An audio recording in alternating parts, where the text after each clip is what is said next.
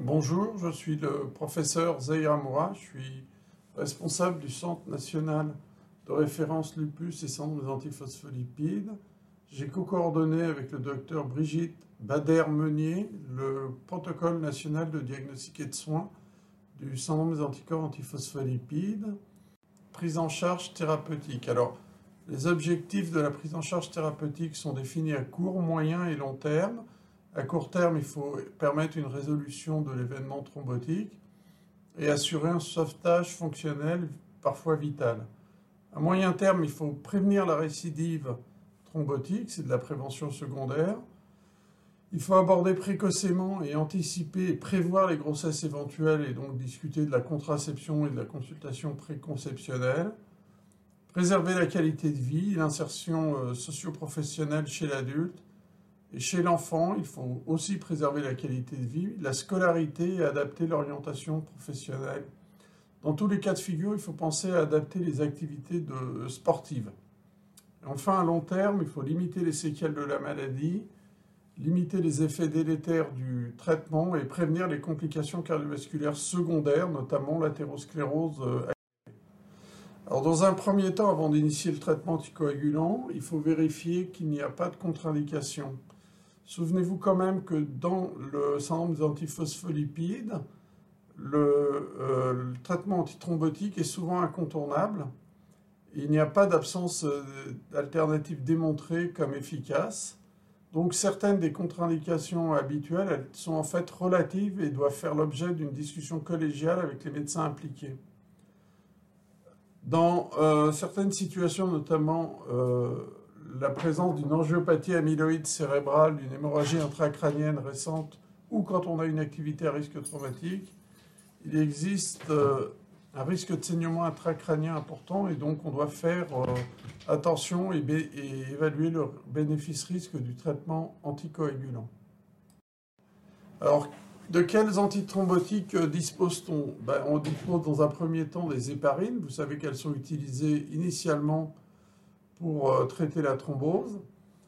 On peut utiliser l'héparine non fractionnée, mais dans cette situation-là, il est préférable d'utiliser les héparines de bas poids moléculaire.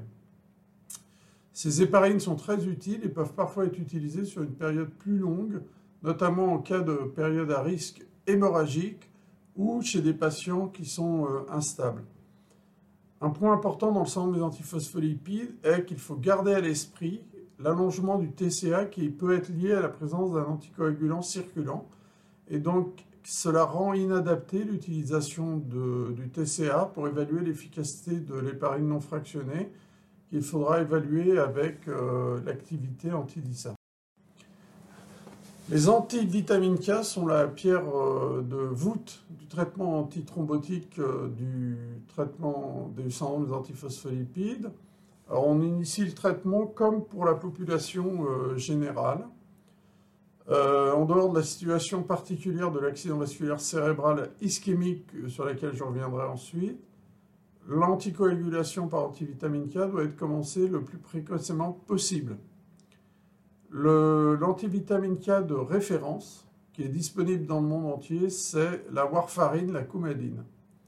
En France, on utilise encore la fluindione, le préviscan, mais vous rappelez-vous qu'il est maintenant contre-indiqué en initiation de traitement anticoagulant en raison d'effets indésirables immunoallergiques, qui sont rares mais qui sont souvent sévères, euh, avec un risque de toxicité rénale, des néphropathies tubulo-interstitielles et un risque de réaction cutanée importante, comme euh, le syndrome d'hypersensibilité médicamenteuse euh, avec éosinophilie qu'on appelle le syndrome d'A. Les anticoagulants oraux directs, les AOD, sont globalement pas indiqués dans cette situation-là car il existe une augmentation du risque de récidive d'événements thrombotiques chez les patients qui sont traités par rivaroxaban et apixaban dans le cadre du des antiphospholipides. Les doxaban et le dabigatran peuvent probablement également augmenter ce risque euh, et c'est pour ça qu'il faut souvent leur préférer des antivitamines K. Euh, il existe une alarme euh, envoyée par l'ANSM rappelant que les AOD ne sont pas recommandés chez les patients qui présentent un, SAPL, notamment quand ils sont à haut risque de récidive thrombotique. Par exemple, les patients qui ont un profil d'anticorps triple positif ou qui ont un profil double positif avec un anticoagulant circulant, voire quand ils ont un anticoagulant circulant isolé. Et puis, il faut éviter également chez les patients qui ont un antécédent de thrombose artérielle, où on sait que le risque de récidive thrombotique est élevé, ou de thrombose microcirculatoire, comme le syndrome catastrophique des antiphospholipides. en pratique courante, on a parfois des malades qui sont sous AOD et qui ont un syndrome des antiphospholipides.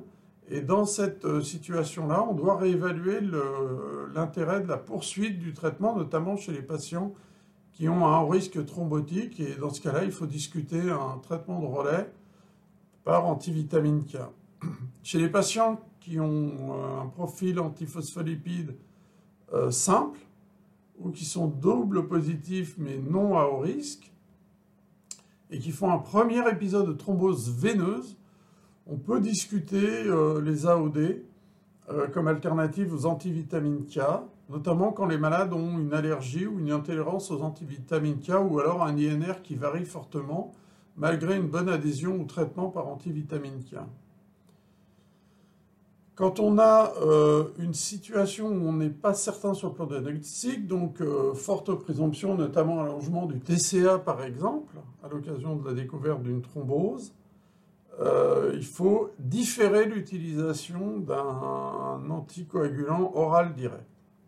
Enfin, le dernier instrument dans notre arsenal thérapeutique, c'est les antiagrégants plaquettaires, et qui sont notamment indiqués dans certaines situations sur lesquelles je reviendrai, comme par exemple euh, l'accident vasculaire cérébral ischémique ou le syndrome coronarien avec euh, pose de stent. Quand on a une première thrombose, et qu'on est dans le cadre d'une thrombose veineuse, donc on est dans le cadre d'un SAPL veineux, la prophylaxie secondaire d'un événement thrombotique repose sur un traitement par antivitamine K et la cible de l'INR doit être entre 2 et 3. Quand on a un SAPL thrombotique artériel, un premier événement artériel, il s'agit de patients qui sont à risque de récidive plus élevé que ceux qui ont avec une forme veineuse, qui ont une forme veineuse, et donc on sait aussi que ces malades ont tendance à récidiver dans le même type de vaisseau. Donc la prophylaxie secondaire elle peut se faire selon trois modalités. La première, qui est certainement la plus répandue, c'est l'utilisation d'un antivitamine K avec une cible d'INR entre 2 et 3. Certaines équipes préfèrent avoir une cible d'INR entre 3 et 4 et d'autres préfèrent avoir une cible d'INR entre 2 et 3 mais en associant à de l'aspirine, de l'acide acétyl salicylique. Alors il existe certains cas particuliers qui justifient euh, des précautions euh, particulières.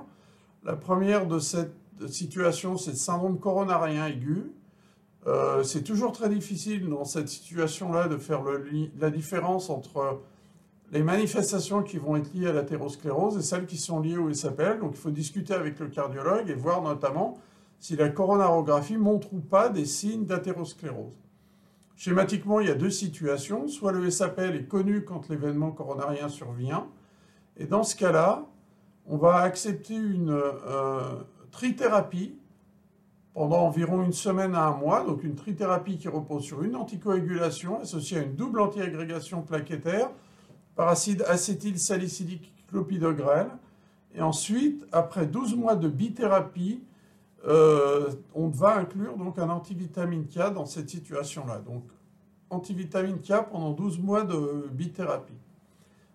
Quand on a un SAPL qui est découvert plusieurs mois après l'événement cardiovasculaire qui valide le syndrome, et qui était par exemple traité jusqu'à présent par antiagrégant plaquettaire, quand on va passer du traitement euh, anti-agrégant plaquettaire à un autre traitement, on va plutôt favoriser l'utilisation d'antivitamine K, puisqu'on va être dans le cas d'un syndrome d'antiphospholipides, mais il est préférable de discuter avec un centre de compétences ou de référence qui s'occupe des maladies auto-immunes et notamment euh, du SAPN. L'accident vasculaire cérébral, c'est une autre situation euh, difficile à gérer, initialement en tout cas. Vous savez que la phase précoce des ischémies cérébrales constitue une contre-indication relative à la prescription des anticoagulants.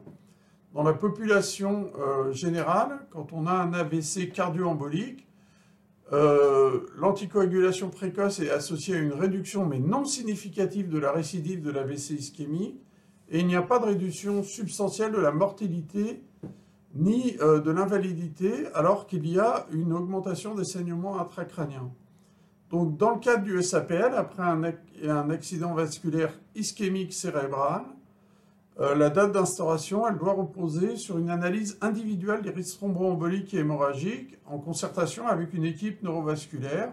La gravité de l'AVC et la taille de l'infarctus doivent être prises en compte lors du choix du moment optimal pour euh, démarrer euh, l'anticoagulation.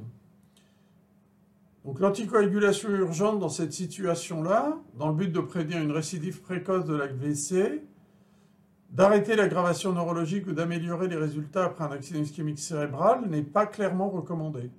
Donc on peut commencer dans cette situation par de l'acide acétylsalicylique à dose faible, entre 100 et 300 mg par jour, dans les 48 heures qui suivent l'AVC ischémique ou l'accident ischémique transitoire. Et euh, dans le cas du SAPL, où le risque est particulièrement euh, élevé sur le plan thrombotique, donc c'est là où il faut discuter avec... Euh, les neurovasculaires pour voir quand est-ce qu'on introduit précocement. Je vais aborder maintenant le traitement des formes récidivantes sous anticoagulants. Donc la prise en charge des patients avec un événement thrombotique récidivant malgré un traitement anticoagulant optimal est, difficile et il n'y a pas de données disponibles pour pouvoir établir une recommandation euh, formelle. Par exemple, dans le, la cohorte euh, europhospholipides, qui a été suivi pendant 10 ans et qui comprenait 10 000 patients avec SAPL, une récidive de thrombose artérielle ou veineuse est survenue chez un tiers des patients. Donc on sait que c'est une situation à haut risque thrombotique. Une revue systématique de la littérature a montré que la plupart des patients traités par warfarine qui ont eu une récidive de thrombose avaient un INR inférieur à 3 au moment de l'événement. A l'inverse, on sait que le pourcentage d'événements récurrents est faible chez les patients qui reçoivent un traitement anticoagulant avec un INR cible entre 3 et 4. Donc la, première euh, étape, compte tenu de ces éléments, est quand le malade récidive de vérifier qu'on a un INR dans la cible euh, en, améliorant par exemple l'éducation thérapeutique ou en optimisant la fréquence des contrôles. Si malgré euh, cela le, la récidive apparaît avec un INR dans la cible, l'augmentation de l'intensité de l'anticoagulation paraît souhaitable et certaines équipes augmentent l'INR cible entre 3 et 4. Quand on ne peut pas obtenir un INR adéquat de manière stable ou ceux qui récidivent malgré un traitement anticoagulant à intensité forte, donc quand on a un INR qui est supérieur à 3 au moment de la récidive, le passage de l'anticoagulation orale à une utilisation à long terme peut être recommandé, ou alors on additionne de l'acide acétylsalicylique à faible dose, ou parfois de l'hydroxychloroquine, mais euh, avec une force de preuve qui est, euh, faible dans ce cas-là. Le SAPL, c'est une maladie euh, chronique. Donc l'éducation thérapeutique et les modifications du mode de vie, qui doit être bien sûr individualisé, euh, sont euh, essentiels dans la prise en charge du SAPL. Euh, la, surveillance et l'adaptation des traitements anticoagulants doivent être particulièrement rigoureuses et spécialisées chez les patients qui sont atteints de SAPL et surtout s'il s'agit de patients qui ont fait un, syndrome catastrophique, où là il faut obtenir une anticoagulation thérapeutique extrêmement rigoureuse. Chez les malades qui ont déjà récidivé sous traitement anticoagulant avec une zone thérapeutique euh, bien euh, obtenue. Et puis enfin, chez les femmes qui ont un SAPL pendant leur grossesse. Donc l'éducation thérapeutique, elle est très importante dans ce contexte-là, elle a une place essentielle. Et il ne faut pas hésiter à inscrire les malades dans un centre spécialisé de type euh, clinique des, anticoagulants, par exemple, et il y en a dans beaucoup de régions en France. Quoi. Donc je ne vais pas détailler le contenu de l'éducation thérapeutique et il faudra vous référer à un certain nombre de, euh, schémas qui sont proposés par les centres. Une question qu'on nous pose souvent, c'est est-ce que l'automesure des INR sur prélèvement capillaire est euh, utilisable dans le traitement du SAPL euh, il y a certains appareils d'automesure qui utilisent des réactifs trop sensibles aux antiphospholipides, ce qui peut générer des discordances avec l'INR veineux qui est mesuré au laboratoire. Donc pour cette raison, l'automesure des INR sur prélèvement capillaire, elle n'est pas actuellement recommandée de manière systématique au cours du SAPL. Il faut développer une approche pragmatique et essayer de restreindre l'utilisation de l'automesure des INR aux seuls patients chez qui vous avez vérifié la concordance entre les automesures et les INR en laboratoire, donc il faut qu'on ait une différence de moins de 0,5 unités, en situation de cible thérapeutique et initialement, puis ensuite tous les 6 à 12 mois. Donc il faut vérifier régulièrement qu'il euh, n'y a pas de discordance importante. Rappelez-vous que le SAPL, c'est une maladie chronique, donc le recours aux associations de patients est très important et il y a euh, des associations qui sont euh, référencées sur les centres de référence, les centres de compétences, la filière, les sites internet institutionnels et Orphanet par exemple. Dernier point que je souhaite aborder sur le plan euh, thérapeutique, c'est la prise en charge thérapeutique des patients qui sont porteurs d'antiphospholipides mais qui n'ont pas fait d'antécédents thrombotiques, donc qui n'ont pas un syndrome défini, qui ont simplement une biologie antiphospholipide. On a des données qui reposent pour l'essentiel sur une méta-analyse, euh, données qui ont été faites sur une méta-analyse globale, puis ensuite sur des données euh, individuelles. Et cette méta-analyse a suggéré l'effet bénéfique de l'acide acétylsalicylique en prévention primaire chez les patients euh, porteurs d'antiphospholipides. Et c'est le cas, par exemple, des recommandations de l'ELAR, qui préconise de prescrire euh, de l'acide acétylsalicylique à dose antiagrégante de l'ordre de 75 à 100 mg chez les patients avec antiphospholipides, ce d'autant qu'il existe un profil antiphospholipide à haut risque, ou chez les patients qui sont porteurs d'antiphospholipides asymptomatiques, ceux qui sont atteints de lupus systémique avec un profil antiphospholipide sans événement thrombotique, et chez les femmes euh, non enceintes mais qui ont des antécédents de syndrome des antiphospholipides euh, obstétricales. Dans cette situation-là, euh, l'effet antithrombotique de l'hydroxychloroquine n'a pas été identifié. Ça a été le cas de cette méta-analyse qui n'a pas montré de bénéfice euh, de l'hydroxychloroquine. Mais pour l'instant, on n'a aucune étude prospective qui a été menée à terme. en revanche, ce qu'on peut dire, c'est que la prescription d'hydroxychloroquine en prévention primaire chez les patients porteurs d'anticorps antiphospholipides n'est pas recommandé actuellement. Il est important dans le SAPL d'avoir un contrôle strict des facteurs de risque cardiovasculaires parce que ça impacte de manière majeure le pronostic des patients porteurs d'antiphospholipides. Qu'ils aient fait un événement thrombotique et qu'ils soient simplement porteurs d'antiphospholipides. Et on sait que l'interaction entre antiphospholipides et facteurs de risque cardiovasculaire est exponentielle. Euh, notamment en fonction du type de facteur de risque. Quand on est dans une situation de facteur de risque artériel, le risque est très élevé. Quand on a des patients avec un phénotype euh, clinique avec un risque artériel, par exemple un, tabagisme important, une hypertension artérielle, les patients qui sont porteurs d'antiphospholipides présenteront plutôt une thrombose artérielle alors que quand on est dans une situation de facteur de risque plutôt veineux, comme l'obésité par exemple, euh, le risque sera surtout un risque de thrombose veineuse. Donc dans tous ces cas de figure, et chez les patients qui sont porteurs de tableaux antiphospholipides sans événements thrombotiques, donc il faut penser à mettre en place la stratégie de dépistage des facteurs de risque cardiovasculaire conventionnels et il faut essayer de les contrôler le plus possible. Par exemple, on est dans une situation où il faut essayer de favoriser le relais d'une contraception contenant des oestrogènes vers une contraception euh, sans oestrogènes. Il faut arrêter le tabagisme, il faut contrôler l'hypertension artérielle et il faut contrôler la dyslipidémie, par exemple. Enfin, chez l'enfant, euh, il y a des particularités qu'il faut connaître. Quand on a une thrombose veineuse dans le cadre d'un SAPL, euh, la recommandation, c'est de suivre euh, les recommandations de l'adulte.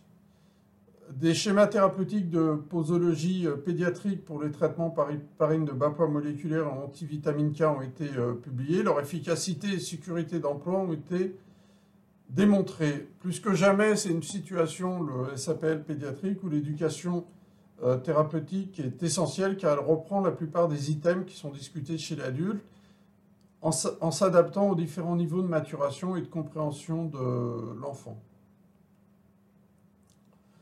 Le dernier cas de figure, c'est les nouveau-nés de mères qui ont des anticorps antiphospholipides. Vous savez que les anticorps traversent la barrière placentaire, contrairement à l'héparine de poids moléculaire. Donc quand on est dans cette situation-là, le risque d'événements thrombotiques chez des enfants qui sont nés d'une mère suivie pour un, syndrome des antiphospholipides, elles sont assez euh, limitées et on ne peut pas établir de recommandations. Euh, il faut retenir que le risque de développer une thrombose périnatale est exceptionnel et donc ça ne justifie pas d'introduire un traitement préventif chez l'enfant.